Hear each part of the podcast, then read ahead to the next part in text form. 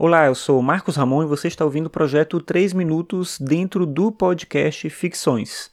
Hoje é sexta-feira, dia 29 de setembro de 2017, e faz tempo que eu não gravava nesse modelo aqui do Ficções em 3 minutos, mas eu estou fazendo isso hoje porque amanhã, dia 30, eu quero publicar um novo episódio no formato mais tradicional do podcast, para anunciar quem é o ouvinte ou a ouvinte que ganhou o livro que eu estou doando para vocês, que é um livro chamado A Galáxia da Internet.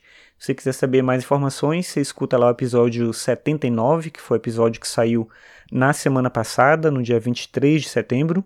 E quem quiser participar, só tem até hoje, eu estou publicando o episódio agora à noite, então é bem pouco provável que você consiga ouvir, já participar. Provavelmente você vai ouvir um pouco depois, eu imagino.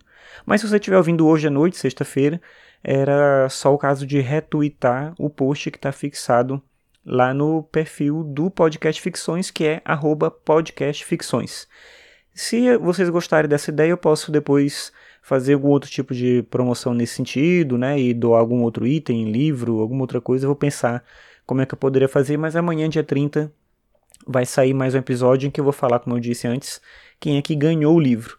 E hoje eu estava pensando o que, que eu podia trazer para vocês. Eu estava lembrando é, de um dos autores que eu mais gosto, mexendo ali nos meus livros. Eu encontrei dois livros que eu tenho há muito tempo, que esses eu não quero me desfazer de jeito nenhum. Eu estava lembrando justamente por conta dessa coisa dos livros que eu estou doando. E são dois livros do André Breton. Um deles especificamente eu trouxe aqui para ler um trechinho para vocês, que é um livro chamado Arcano 17. O outro livro chama Nádia. O André Breton é o fundador do surrealismo, ou pelo menos o principal representante do movimento surrealista na França. Ele que escreveu o Manifesto Surrealista, por isso que eu digo que ele é o fundador do movimento. Ele teve uma importância política e artística muito grande nessa primeira metade do século XX. O Arcano 17 é um livro publicado em 1945.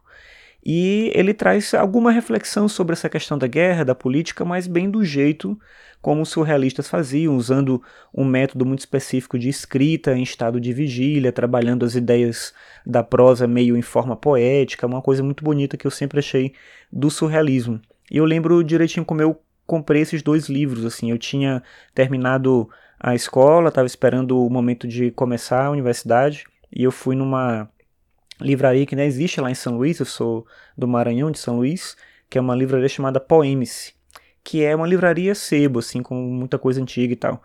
E lá eu encontrei esses dois livros do André Breton, que nas aulas na escola sobre o surrealismo eu ouvia falar dele, li trechos de coisas que ele escreveu, mas não conhecia nenhum livro.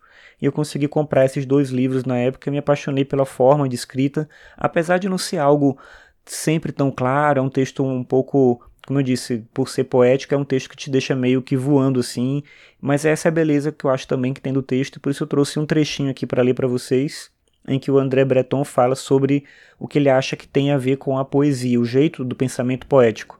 Ele está falando antes no livro sobre pessoas que vivem isoladas. E aí ele fala o seguinte, abre aspas. O pensamento poético tem, obviamente, uma grande afinidade com essa forma de agir.